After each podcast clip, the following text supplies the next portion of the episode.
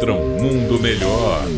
Uma crônica politicamente incorreta com Luiz Felipe Pondé. Eu me lembro aqui do dia 24 de fevereiro de 2022, quando estourou a guerra na Ucrânia.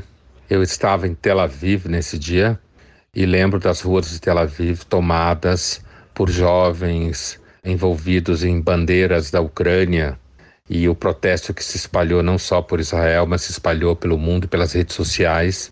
Pessoas que colocavam a bandeira da Ucrânia no seu WhatsApp, pessoas que postavam fotos horrorizadas, xingavam os russos, né?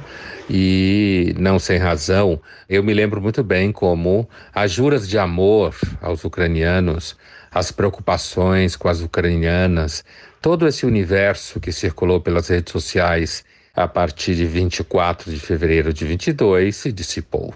E não é para pôr a culpa na atual guerra do Oriente Médio, afinal, uma guerra que dá muito mais ibope, porque tudo que Israel está no meio gera ibope.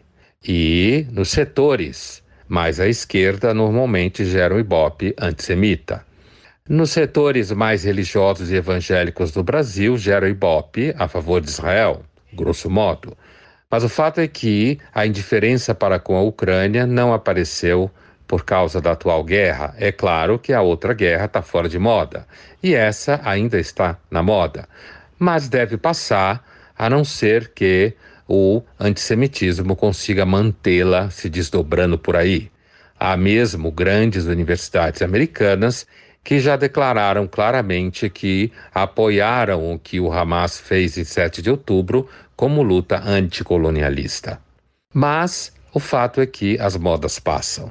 Os ucranianos, no momento objeto de grande misericórdia da humanidade, hoje foram esquecidos a sua dura sorte. A humanidade nunca amou ninguém. Tudo isso é só marketing. Luiz Felipe Pondé, de São Paulo, para a Rádio Metrópole.